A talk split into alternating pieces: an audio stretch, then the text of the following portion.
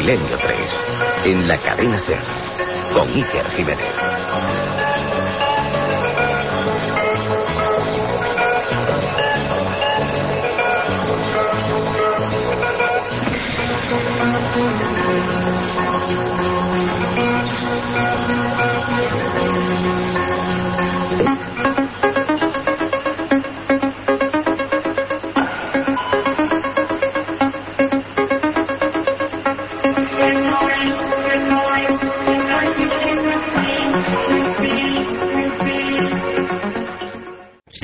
Fecha, ¿no? Para tirar esa segunda puerta que supuestamente para que los, los que no escucharon aquel programa, eh, bueno, ese, ese robotillo que subió por allí y encontró una, sí, el Pyramid Rover encontró una especie de puerta. eh, se suponía que, que, bueno, podía no haber nada según los escépticos, pero hay una puerta y según los expertos, aquí tuvimos a Gantenbrink, el descubridor, puede haber otras puertas, pero nadie sabe cuándo se va a volver a, a derrumbar esa puerta. Nadie, nadie sabe nada o nadie quiere contar nada. La verdad es que uno se va con ciertos detalles que ahora te contaré sospechosos. Ya sabes que esto es un mundo de conspiraciones donde Santiago Camacho sería... sería El rey, el faraón, el faraón. Ah, no, sería el faraón, nunca mejor dicho.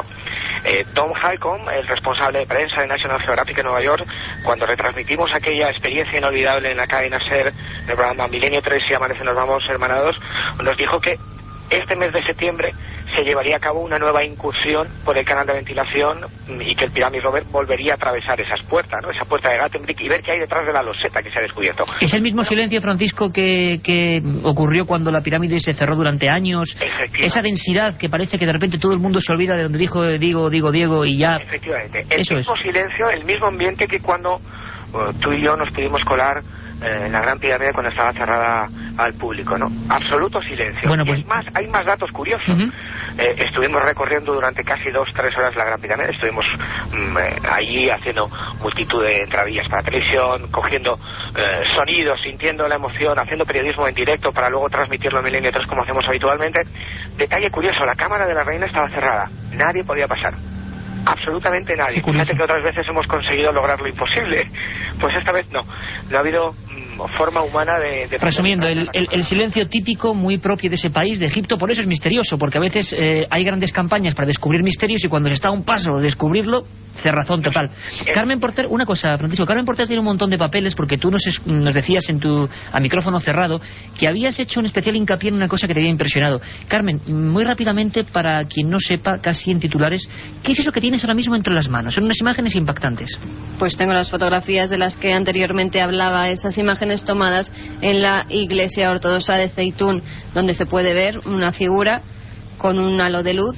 por- La Virgen por de las cabeza. Cúpulas, la llamaban. Exactamente, y una especie de palomas que revolotean a su alrededor. Estas son las fotografías de la supuesta Virgen que se aparece el, el 2 de abril, si no recuerdo mal, de 1968, sobre las cúpulas de la iglesia. Más de un millón de personas y que además fueron testigo durante muchos años, tres veces a la semana, esta imagen se aparecía por las cúpulas y andaba sobre ellas. Estaba visible una hora, una hora y media aproximadamente y luego, igual que había venido, pues desaparecía. Los periódicos eh, escritos en caracteres árabes hablaban de un milagro religioso de este tipo. Francisco, ¿habéis estado por allí? ¿Qué habéis sacado de nuevo? Cuéntalo a los No, oyentes. hemos estado por allí porque, bueno, creíamos pertinente hablar de la otra cara o de los otros misterios egipcios. Siempre hablamos de pirámides, de tecnología imposible, pero hay un paraíso maldito dentro del Cairo, que lo compone el 13% de cristianos que hay, que está ubicado al sur de, de la ciudad cairota, que se llama Barrio Copto. Para que los oyentes hagan una idea, son callejuelas desventiladas, truculentas, lóbregas, en los que se ubican diferentes lugares sagrados. Es una especie de Jerusalén en pequeñito. Allí estuvimos durante varias tardes, dos concretamente, y pudimos ver desde la iglesia casa de la Virgen, donde han ocurrido fenómenos milagrosos de todo tipo. Desde iconos marianos que exudan un líquido cristalino y que ha podido ser constatado, tenemos fotografías, tenemos documentos, hasta hay una columna con una cruz ortodoxa que en su día sangró y que es venerada como toda una reliquia incluso pudimos visitar la cripta donde la Sagrada Familia su paso por Egipto estuvo, casi estaba semi inundada de agua, pero estuvimos ahí. O por ejemplo, la iglesia de San Jorge, otro punto fundamental dentro del barrio copto, porque allí tuvo la aparición milagrosa de San Jorge que liberó a una serie de eh, santones coptos. Un lugar mágico, un lugar sobrenatural que desprende una magia, entre comillas, insuperable. Incluso estuvimos en la primera iglesia eh, cristiana que hubo en Egipto. San Marcos eh, evangeliza todo Egipto en el año 61 después de Cristo. Fíjate que en el siglo IV en Egipto la religión oficial era el cristianismo. Y ahí Solo sabe poca gente. Sacando un montón de documentos y un montón de informaciones. Pero quizás la exclusiva que tenemos para todos vosotros, para todos los oyentes de Milenio 3, es que indagamos más sobre las apariciones que hacía referencia Carmen, ¿no? Las ocurridas en Santa María de Feitum, ese 2 de abril de 1968. Todo ocurría cuando dos mecánicos salían de un taller y veían una especie de figura luminosa de un color blanquecino deambular por la cúpula de la iglesia. La iglesia tiene unos 15 metros de altura. Deambular, ¿no? Como si estuviese andando. No le dieron la mayor importancia porque se creían que se trataba de alguna monja que estaba haciendo algún tipo de reparación y que estaba andando por el techo. Pero siete días más tarde, el 19 de abril de 1968, aquella luminaria, esa forma antropomorfa blanquecina, volvió a surgir de la nada. Desde ese día hasta 1971, más de un millón de personas han podido contemplar lo imposible en la cúpula de esa iglesia que se llama Santa María de Feitum. ¿Y cómo está el tema ahora, Francisco? Pues el Año 2003. Eh, el tema está en que es uno de los lugares más venerados y más milagreros. Podríamos hablar de un Lourdes, como un Lourdes, como un Fátima, pero en Egipto es algo extraordinario y la verdad es que a uno le deja con los parámetros fuera del lugar. Y yo te daré un detalle que va a ser fantástico. Hemos conseguido el testimonio en exclusiva de varias personas que contemplaron aquella aparición, algo que hasta ahora no se había conseguido y que en unos meses estoy seguro que todos los oyentes de Milenio 3 disfrutarán de escuchar el testimonio de aquellos que vieron lo imposible hecho realidad. Hay que tener en cuenta una cosa dentro de estas apariciones y que es que se hicieron comités de investigación a unos niveles increíbles ¿no? Eh, de metodología y de, de, detallismo a la hora de examinar qué es lo que estaba ocurriendo. Ten en cuenta incluso que muchas, lo, la comunidad más escéptica, caidota, egipcia decía que pues, se podía tratar de un holograma. Y llegaron incluso a apagar todas las luces del Cairo para que se descubriera si había truco o no había truco. ¿Y esa aparición volvió, Francisco, alguna vez? Después de aquel, aquel periodo? Desde 1971 ha cesado completamente. No ha vuelto a haber ningún tipo de aparición extraña o paranormal en Feitum. Así que... Pero Qué curioso. Te, te, puedo contar otro detalle súper rápido. No es la única aparición mariana. Traemos más informaciones, más exclusivas. Ocurrió en marzo de, de 1986, Iker. En esta ocasión, la iglesia era la de San Damián Mártir, en el barrio de Soubra. Y allí se registró la misma fenomenología que en Feitum. Igual que en Ceitún. Bueno, un Egipto desconocido por completo. Estoy seguro que muchos oyentes de Milenio 3 eh, pues no sabían que en ese país que nos evoca faraones y pirámides hay este tipo de barrios, este tipo de, de comunidades y que tienen sus propios misterios. Hablaremos de todo ello, Francisco. Un abrazo muy fuerte, compañero, y transmite nuestro abrazo y aquí de todos los amigos desde España a todo ese equipo de periodistas e investigadores que estáis atravesando el Nilo en busca de la noticia. Un abrazo muy fuerte. Me lo están diciendo ahora mismo. Un abrazo de Luis Mariano, de David San Román, de Manuel Legado, de un servidor, cuatro periodistas en busca del misterio el Nilo ahora mismo. Un programa que se sumerge en el otro lado de la realidad. Milenio 3, con Iker Jiménez y todo su equipo en la SER. Qué envidia que nos daban, ¿eh, Carmen? Allí, atravesando lugares míticos. Volveremos, habrá que hacer un programa desde allí, no hay otra forma, ¿no? Pues sí, que yo ya de verdad que estoy deseando volver a ese Egipto misterioso, no solo para ver las pirámides, sino para ver todas estas cosas tan interesantes, porque Egipto no son solo esfinge Escucha esta canción, escucha esta canción, por favor. La hizo uno de los grandes, Alan Parsons, y la dedicaba a un hereje, Edgar Allan Poe.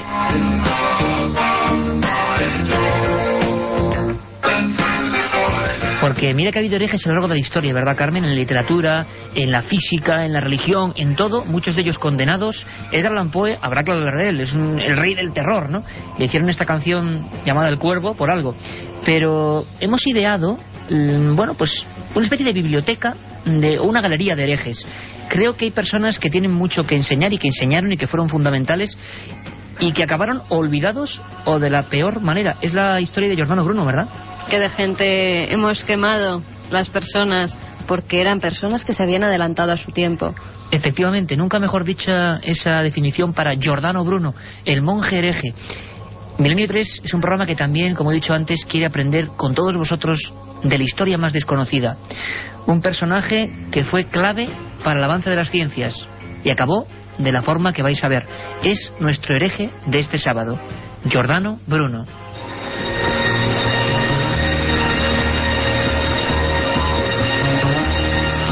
El 19 de febrero del año 1600 era jueves y festivo en Roma. El folleto popular Avisi y Recordi informaba de una quema judicial muy entretenida apta para todos los públicos. El reo se llamaba Giordano Bruno. Su principal pecado, haber afirmado que los seres humanos debían tener derecho a pensar en libertad. A la amanecida, un hombre huesudo, de lacio bigote negro y cubierto con la capa de San Andrés, echó a andar con pesados grilletes en sus pies. Ante los insultos de la gente, que le acusaban de hereje, se defendía citando sentencias de sus libros. Después, en el centro de la plaza, sonrió con un rasgo de entereza. Posteriormente, le ataron a un poste que los verdugos habían plantado sobre un montículo de paja y ramas de viña seca. Filósofo, científico y místico, Giordano Bruno había nacido en el lugar y tiempo menos propicios para sus ideas. Su defensa del debate y su arriesgada teoría sobre la vida y el universo le hicieron ganarse la excomunión y le condenaron a vagar siempre perseguido. Seguro que cuando las llamas empezaban a subir por sus piernas, recordó cómo a los 15 años fue expulsado del monasterio napolitano de San Doménico por discutir con sus profesores, a los que rebatía brillantemente en filosofía, teología y física. Esos mismos, sacerdotes asustados por su locuacidad y su pasión, le denunciaron por leer a escondidas los textos prohibidos. Profesor en media docena de universidades del norte de Europa, sus 30 obras publicadas casi clandestinamente tuvieron una gran repercusión intelectual y le encumbraron como una de las más altas mentes del Renacimiento. A pesar de ello, en el sur fueron confiscadas y prohibidas bajo pena de muerte. Una de ellas, titulada de Inmenso, afirmaba que toda la materia era común en la vida, reciclándose constantemente, y por ello Bruno sostenía que todos éramos Dios, y Dios estaba en cada uno de nosotros, palabras que indudablemente marcaban su rumbo hacia el patíbulo.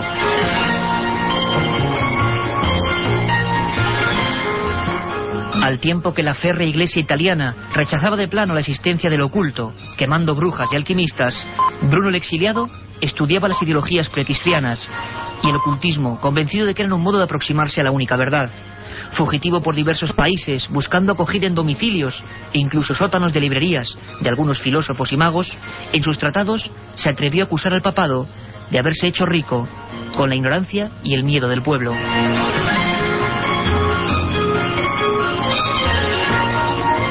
Bruno, el primer científico que exploró la memoria humana con libros como Ars Memoriae, se atrevió a poner en duda dogmas como la Trinidad o la virginidad de María. Incluso argumentó la existencia de otros mundos en un cosmos infinito. Un cosmos que acogía miles de humanidades que rendían culto, quizá, a dioses distintos. Aquello, tras decreto del Santo Oficio veneciano, motivó su definitiva busca y captura. Fue encarcelado frente al Palacio Ducal y allí pasó ocho largos años, bajo torturas, hasta el mismo día de la pira inquisitorial. Pero a pesar de todo, de su penoso aspecto físico, ante el tribunal de cardenales que le juzgaba, defendió sus ideas y en su último día, casi con arrogancia, proclamó una frase que le hizo célebre. El miedo que sentís al imponerme esta sentencia es mayor que el que siento yo al aceptarla.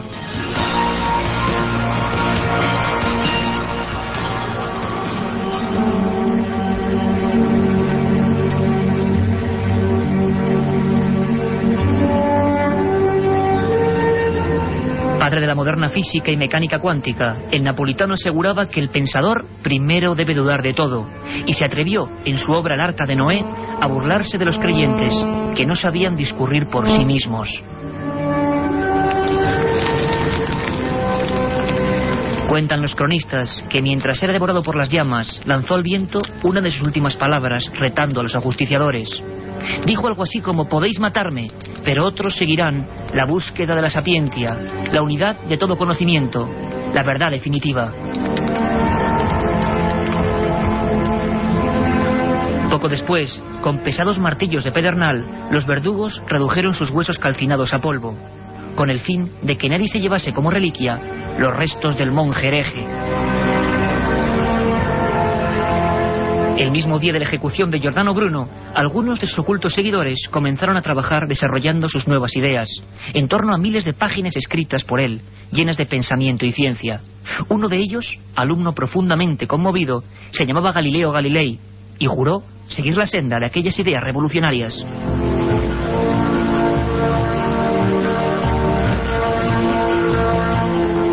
Giordano Bruno, profético en sus últimos escritos en aquella celda veneciana, presagiaba que su cuerpo se disiparía en el humo de aquel tiempo de fe corrompida, pero tenía una única certeza, algo absoluto que le mitigaba quizás aquel sufrimiento. Nadie podría quemar lo más importante, el alma de su pensamiento. La otra realidad. Fenómenos extraños. Misterios sin resolver. Milenio 3. En la SER. Historia de Giordano Bruno, el hereje impenitente, uno de esos ejemplos que bueno, que yo creo que son únicos en la historia de la humanidad. Muerto por defender que tenemos derecho a pensar. Yo creo que es digno de, de reflexión, ¿verdad? Es digno de reflexión la vida y muerte de gentes como esta. Y es que Giordano Bruno, Carmen, estaba interesado en todos los misterios, todo lo que ocurría a su alrededor, todo le parecía importante y había una época, no nos olvidemos, ha habido una época de mil años prácticamente, en la que pensar con conciencia propia era poco menos irte a la pira inquisitorial, ¿no? Y eso tampoco debemos olvidarlo. Eh, misterios, él decía que había otros mundos, otros planetas, otros dioses, claro, imagínate la herejía. Y hay gente que sigue pensando que puede haber vida en otros mundos. Y a veces hay casos que, bueno, que yo no sé si indican eso, pero por lo menos nos queda la duda, ¿no, Carmen? Incluso podría haber Giordano Bruno, podría haber tenido algún avistamiento de un objeto volante no identificado. ¿Quién lo sabe? En un programa también deberíamos tratar, Iker, esos objetos imposibles que muchas veces aparecen en obras de arte de incluso varios siglos. Aceptada la propuesta. Objetos como el que acaba de sobrevolar un campo de fútbol en Chile, ¿no? Exactamente. El pasado 13 de julio, en la cuarta región de Chile, se pudo filmar un objeto volante no identificado sobre el estadio de fútbol Francisco Sánchez Rumoroso. Hemos estado en contacto con Cristian Rifo, que es nuestro corresponsal en esa ciudad, en Chile, y él nos va a dar toda la información. Así nos lo contaba Cristian es un avistamiento bastante interesante que se produce el pasado domingo 13 de julio, justo sobre una cancha de fútbol, un estadio, el estadio Francisco Sánchez Rumoroso eh, de la ciudad de Coquimbo, ahí en la cuarta región, y había mucha gente, o sea, miles de personas que fueron testigos del, del fenómeno, que les llamó mucho la atención, incluso me comentaban los periodistas que, que lograron eh, videograbar este fenómeno, que mucha gente en vez de estar viendo el partido se dedicaron a observar este fenómeno. En un principio pensaron que era una bolsa, estas bolsas, digamos, plásticas que con el viento toman, digamos, eh, altura y, y, que de repente pueden brillar con el sol. Y bueno, después lo descartaron porque la velocidad que tenía este objeto era completamente anormal, digamos. O sea, lo se pusieron a grabarlo en el momento en que se dieron cuenta de que era muy veloz el, fenómeno. Lo interesante es que hay dos, dos eh, cámaras distintas que captaron el fenómeno, por lo cual se pueden hacer bastante análisis en cuanto al tamaño. Además, por supuesto, hemos hecho las averiguaciones correspondientes en, en, en aeronáutica de la zona, no tienen registro de, de, de, ninguna aeronave en la zona, ni globos meteorológicos lanzados en la zona tampoco. O sea, ya hemos ido descartando varias cosas con el correr de los días.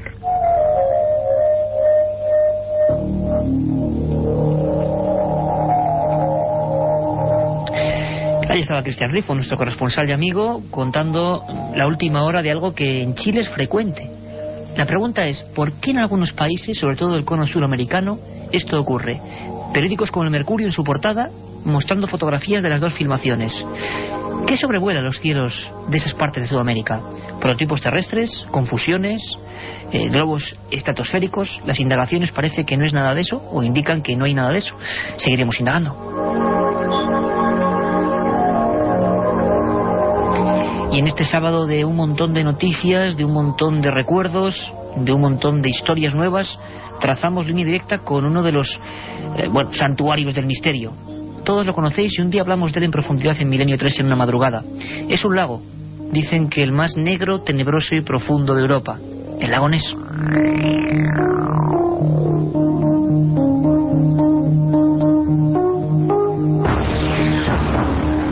¿Y qué ocurre en el lago Ness, Carmen Porter?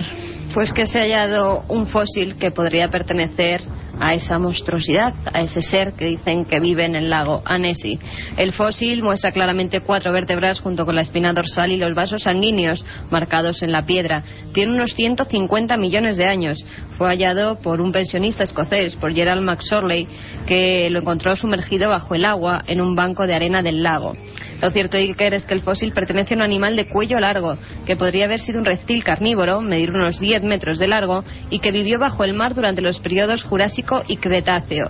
Los expertos creen que el descubrimiento es muy interesante, pero dudan de su relación con la famosa criatura, ya que el lago es de agua dulce y el animal hallado proviene de un ambiente marino. En el Museo Nacional de Edimburgo han confirmado que se trata de los restos de un pleisosaurio adulto. En estos días, los expertos buscarán más restos en la zona donde ha sido hallado el fósil. A mí me parece interesantísimo porque mm, plesiosaurios, y uno, bueno, echa mano de la imaginación de cuando era niño prácticamente y, se acuerda del monstruo lagonés, era eso, un plesiosauro, que era ese animal como un cuerpo de ballena con cuatro grandes aletas, un cuello muy largo y una cabeza pequeña y dentada. ¿Es una broma? ¿Es una forma de hacer que el lago de nuevo esté en boca de todos, como por ejemplo en este programa? ¿O realmente hay algo más misterioso y nunca lo llevaremos a saber? Nos quedamos con la duda. Además, si en el nordeste de China se han vuelto a ver extrañas criaturas en el lago Tianchi, que sería como el monstruo del lago Ness, pero en versión china. Los testimonios hablan de al menos 20 criaturas de color negro con manchas blancas y que estuvieron a pocos metros de la superficie durante al menos una hora. Fueron muchísimos los testimonios que se recogieron, Iker. Además, estos testimonios difieren en sus descripciones. Unos hablan de una criatura parecida a un búfalo, otros de una criatura marina parecida a una ballena o incluso un gran equino con cuerpo de tortuga. Y es que el legendario pueblo chino es rico, la gente no lo sabe, en lagos con, monstruos, lagos lacustres, eh, con, criaturas, bueno, pues de diversas formas. Puede que haya parte de leyenda, puede que no, que haya animales que provoquen confusiones. Un día, Carmen, vamos a hacer un programa, si te parece, y ahí contaremos, además, tenemos que pasarse a la Katia Rocha, alguna leyenda sobre siluros y criaturas en lagos españoles. Yo recuerdo a un compañero de la cadena SER, precisamente, que se dedicaba a la pesca del siluro, el buen amigo Alfredo, ¿te acuerdas, Carmen? Me acuerdo, me acuerdo de esa portada terrorífica de que nos pesca. enseñó, efectivamente. Bueno, hay leyendas urbanas de siluros que comen niños. Es como la llegada de un pez nuevo, de hace 20, 25 años, que no estaba acostumbrado aquí en España a hablarse de él, ese pez que parece un rapi con grandes bigotes, y los últimos que se están pescando, algunos de cientos de kilos, son ya albinos, albinos blancos. Eh, la imagen es espantosa. Un día nos sumergiremos en el misterio de los pantanos españoles. Leyendas, pueblos abandonados, luces, gritos, toda una historia.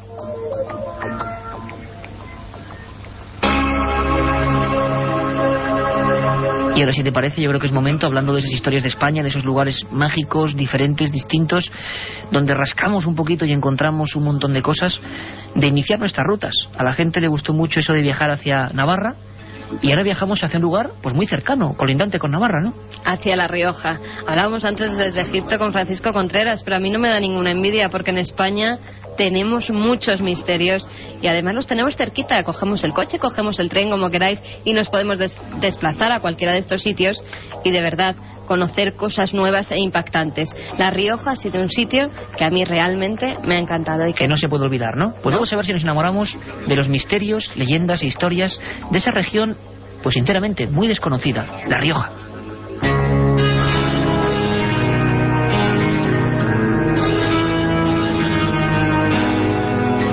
Buenas noches, viajeros. La ruta que hoy os propongo nos llevará por tierras mágicas y desconocidas de La Rioja. En localidades como Peñaportillo o Valdemurillo nos cortará el paso el conjunto de huellas fósiles más importantes del mundo. El recorrido por los distintos yacimientos nos mostrará cómo, en esta zona de la península, hace aproximadamente 120 millones de años, durante el periodo Cretácico, los dinosaurios poblaban toda esta tierra.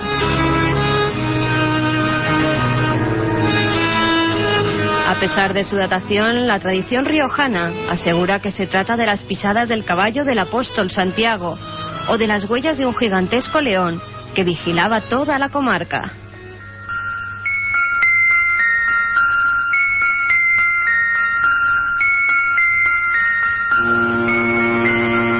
Muchos kilómetros de Calahorra hay un pequeño pantano destinado al regadío de los numerosos cultivos que se reparten por la zona. Pero antaño todo tipo de rumores aseguraban que en sus orillas se celebraban rituales satánicos.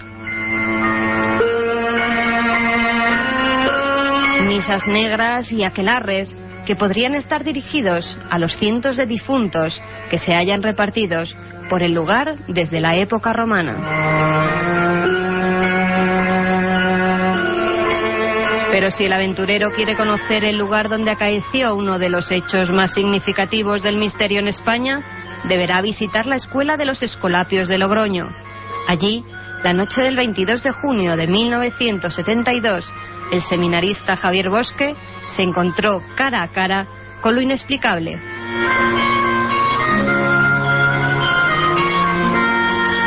Hacia las dos de la madrugada se encontraba leyendo en su habitación cuando observó que una luz alumbraba toda la estancia. Se fue a levantar para ver de dónde provenía, pero en ese instante la ventana se abrió ante sus ojos.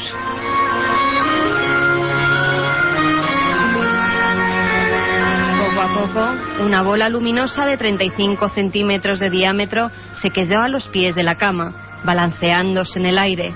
A los pocos segundos empezó a escuchar un sonido agudo.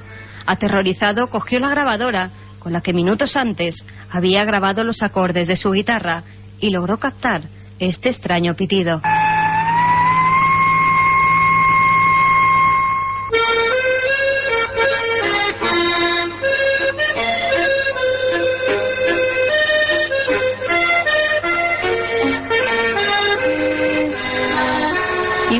Concluir nuestra ruta pondremos rumbo al pueblo de Anguiano, donde nos toparemos con una fiesta declarada de interés turístico internacional. El 22 de julio, en honor a Santa Magdalena, ocho vecinos vestirán sus faldones amarillos y chalecos multicolores y se calzarán zancos de medio metro de altura para rodar cual peonzas por las pedregosas y empinadas calles.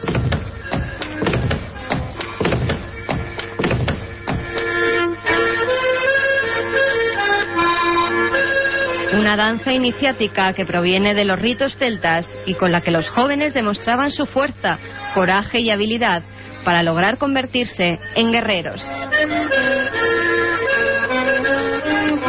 Mientras los valientes bajan a toda velocidad por la cuesta de los danzantes, el pueblo no para de repetir, bendice a los danzantes que rodeándote están, con el sudor de su frente, para ti van a bailar.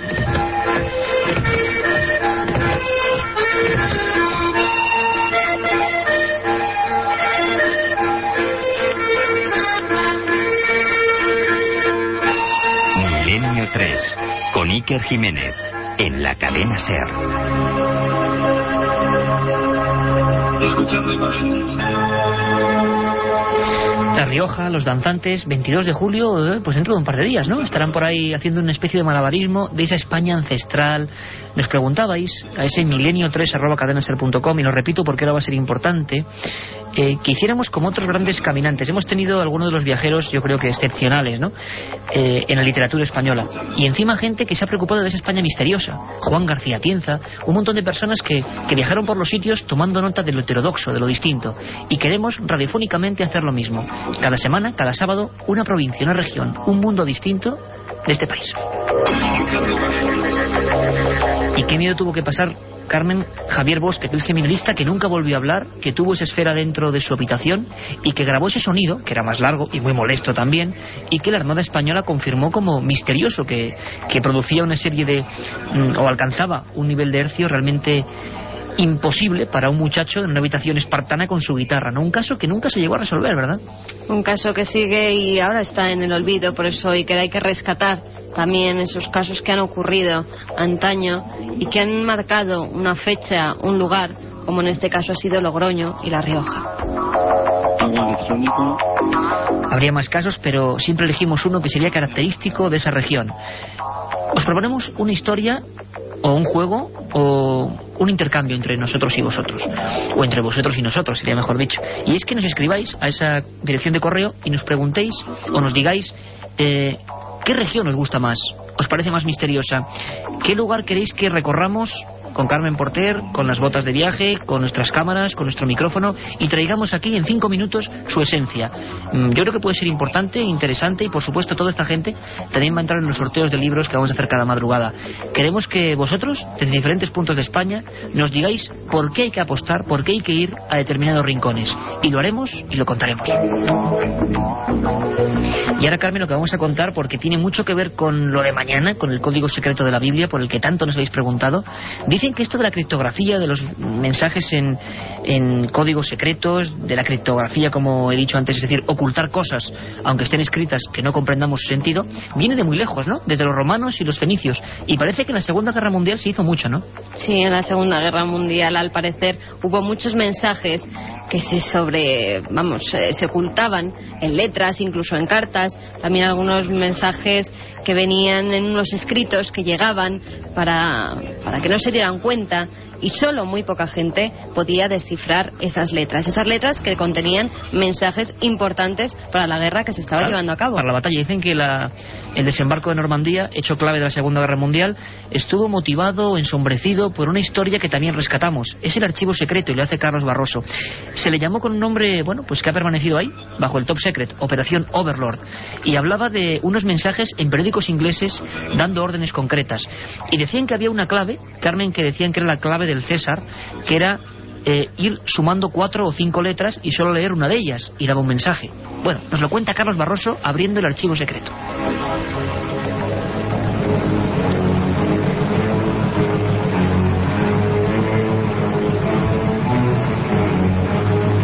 Durante la Segunda Guerra Mundial, los aliados estudiaron y tejieron una complicada operación para liberar a Europa del terror nazi del ejército de Hitler. El plan, basado en una táctica anterior elaborada por el mayor Albert Wedemeyer, se dividió en varias fases y recibió el nombre de Operación Overlord.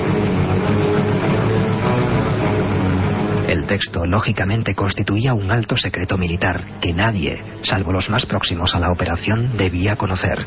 Cada una de las fases del plan recibió un nombre en clave, e incluso el propio término Overlord era secreto. No obstante, un mes antes de que la operación se pusiera en marcha, de una forma misteriosa comenzaron a aparecer en los crucigramas del diario británico Daily Telegraph los nombres con los que se denominó a cada una de las fases. Solo cuatro días antes del desembarco de Normandía, en otro crucigrama del Daily Telegraph, apareció sorprendentemente el término Overlord, que era como se conocía a esta operación.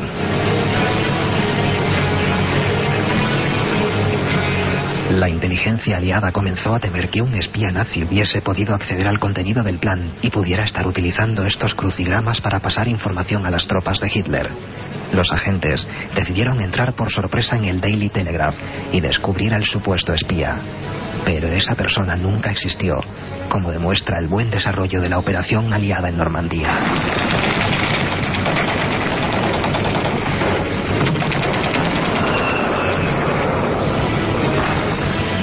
Cuando entraron en la sede del diario británico, los agentes especiales solo encontraron a un asustado maestro de escuela que llevaba 20 años realizando los crucigramas del periódico.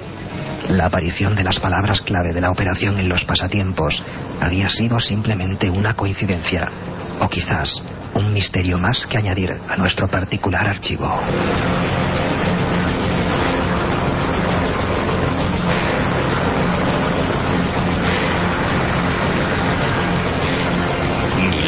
3, con Iker Jiménez, en la cadena Ser.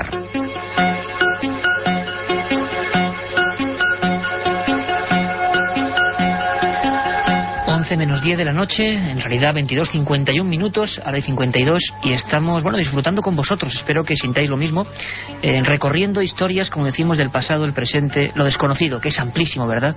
¿Qué ocurrió con la operación Overlord? Una cosa típica de Milenio 3, nunca jamás se supo. Como desgraciadamente nunca jamás se supo el paradero de un niño, Juan Pedro Martínez Gómez. Iba a cumplir 10 años, viajaba junto a sus padres y se convirtió, desgraciadamente, como decimos, en otro icono del misterio, de los desaparecidos, de los que no quedó ni rastro. Fue aquel maldito 24 de junio de 1986, justo donde se divide Segovia de Madrid, en lo más alto del puerto de Somosierra. Lo que hoy la Interpol dice que es la desaparición insólita o extrema más importante de Europa. En este programa, concretamente en nuestro tercer programa, vivimos esa historia de forma muy intensa, con sus familiares, con su abuela, la única persona que sigue demandando ayuda para intentar lograr una solución. Sabéis que cada sábado también intentamos recoger una porción, un trocito, 60 segundos, 60 sentimientos, 60 cosas concentradas en ese minuto del pasado. Fue un programa duro sobre desapariciones extremas. Contamos con personas de la policía encargadas de ese tema. Contamos con testimonios y con todas las personas que intentaron buscar a aquel chaval, el niño de Somosierra. Recordamos con el crono en marcha esos 60 segundos con la abuela que junto a todo el pueblo, allí muy cerquita de la Unión en los Cánovas, hablaban para Milenio 3. Doña María, le decía que aquella noche hay una noticia tremenda. El camión se ha estrellado. ¿Qué ocurre? ¿Ustedes llaman allí? ¿Cómo se enteran de la tragedia? Mire, él salieron, ellos salieron el día de San Juan en la tarde. Y a otro día por la mañana fue cuando tuvimos la noticia de que el camión se había estrellado. Yo, usted, no- yo no me enteré desde que no lleguemos allí al sitio. La Guardia Civil y todo el mundo ignoraba de que él fuera en el accidente porque allí no estaba, el niño no estaba. Claro, hasta ese momento, hasta ese momento, doña María, Él sí que iba con su padre y su madre. él iba además, según parece, en la mitad, entre ellos dos, en la cabina del camión. Él iba con ellos en la cabina del camión. ¿Y qué? Él no se pudo quedar en ningún familiar ni amigos que la Guardia Civil sospechaba. Y aquí hasta vinieron a investigarnos a nosotros porque no creían en ello. Creían que, que estaba, lo teníamos aquí recogido. Ojalá.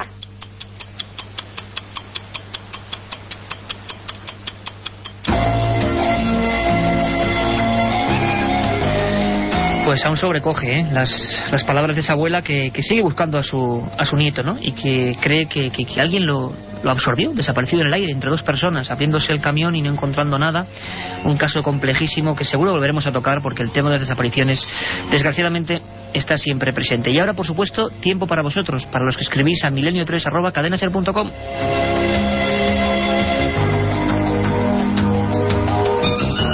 Katia Rocha, buenas noches. Buenas noches. Como siempre, un montón de comunicaciones, ¿no? Sí, muchísimos emails esta semana. Por ejemplo, Alberto Torres es un estudiante de cuarto curso de periodismo en la Facultad de Ciencias de la Comunicación de la Universidad Autónoma de Barcelona. Está muy interesado en el tema OVNI Ajá. y nos pide una bibliografía mínima pero con rigurosa perspectiva científica y periodística. Además, hay que darle la enhorabuena a Alberto Torres porque ha empezado como compañero en la cadena SER de Tarragona, está de becario pues trabajando felicidades. para esta casa. Así Y- que ahora y- sí le podemos dar estos eh, títulos. Sobre el tema OVNI, imposible, imposible. Bueno, eh, vamos a ver. Hay yo, una obra que yo- se llama Encuentros. Bueno, ya, ya, ya. Encuentros, bueno, encuentros, vale, perfecto. Es, es una recopilación histórica del tema OVNI. ¿Quién lo ha escrito? Queda mal decir que un servidor, pero yo te voy a dar, eh, compañero, dos libros completamente opuestos, distintos y que creo son básicos y que creo que, bueno, pueden hacerle a uno ampliar perspectiva. Uno es 100.000 kilómetros tras los ovnis de JJ Benítez, que aún se podrá encontrar, editorial Planeta, y el otro es... eh, OVNIs, el fenómeno de aterrizaje de Vicente Juan Ballesteros. Podríamos decir que lo opuesto completamente. Así que lee uno, lee el otro y tú sacarás conclusiones. Antonio Plata nos ha escrito mientras realizábamos el programa y, me- y nos dice, os estoy siguiendo como cada noche desde mi casa de Valencia.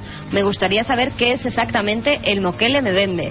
Mokele Membe, un monstruo pues parecido al del lagonés, dicen, pero que está en el Zaire, en pleno corazón de África, en una región muy difícil de explorar. Tenemos al compañero Fernando Iglesias Siches que quiere ir para allí, pero dice que es el lugar de, como España, un lago como España de grande, azotado por el SIDA, por todo tipo de, eh, de epidemias y que es muy difícil viajar. Pero muchos investigadores científicos creen que allí está ese monstruo, el Mokele Membe. Manolo Moral de Jaén eh, se afirma, se eh, define como seguidor del programa, muchas gracias, y pregunta que si no sería posible que la figura antigua de la Virgen de la Cabeza pueda estar encerrada con la familia Chamorro. Dice que de hecho se le vio al capitán Cortés con algo en el brazo cerca de la casa de Colomera. Sí, cierto, cierto. La historia de esos niños que tienen que ver con Belme, de esa familia y de esa virgen que sigue en paradero desconocido. Una de las hipótesis es que desapareció justo en el lugar donde fue muerta esta familia de manera tan trágica, Carmen. Juan Alfonso, desde Bullas, Murcia, nos dice, me gustaría que hablaseis sobre el fenómeno que ocurrió en Tunguska el 30 de junio de 1908. Nos lo preguntáis mucho. Bueno, dicen que las crónicas de, de, por ejemplo, los periódicos londinenses decían que durante tres días se leía el periódico en plena noche. Una explosión, dicen, la mayor de la historia de la humanidad, 1908. Y hay muchas hipótesis y muchos culpables. Ocurrió en el lugar más desértico de la Tierra, más desolado, la Siberia Central. Dedicaremos un programa a ello. Un oyente que la semana pasada nos preguntaba por eh, los eh, eh, documentos desclasificados dice que le contestamos a los españoles pero no a los americanos y si vamos a hacer un programa sobre Área 51 y la ZAR. Bueno, perfecto, lo haremos. Uno de esas, para mí, mitos históricos de los ovnis. Lo tocó ya Carlos Barroso, pero haremos un programa. Lo merece. Y muy importante, y rápidamente estamos ya al final, Katia, mañana pelotazo, Michael Drosnin de Washington Post y de Wall Street Journal, descubridor del código secreto de la Biblia, nos ha contado muchas cosas, ¿verdad? Sí, eh, pudimos hacer la entrevista el pasado jueves, estuvimos eh, durante más de 40 minutos entrevistándole y la verdad que fue súper interesante, aparte que fue amabilísimo y como muy agradecido, una persona muy humilde. Y esta semana, mañana, vamos a, poder escuchar. Cosas tan terribles, un libro número uno en todo el mundo, cosas tan terribles y nunca ha hablado para ningún medio en español, tan terribles como esta y fin de los días, holocausto nuclear y guerra mundial están todas ellas codificadas en el código secreto de la Biblia con la misma fecha. Año 2006. Bueno, yo personalmente espero que Michael Drosnin esté muy equivocado, muy equivocado, seguro que lo está, estoy convencido, siempre hay que ser positivos, pero lo cierto es que Arafat, después de 15 años sin entrevistarse con un periodista norteamericano, le ha recibido porque aparece su nombre en ese código. Muchas más cosas mañana, os esperamos. Un programa creo que va a ser interesante. Y como siempre, nos despedimos con una frase que hace pensar, y más con estas cosas de códigos y cosas secretas. Escuchadla atentamente.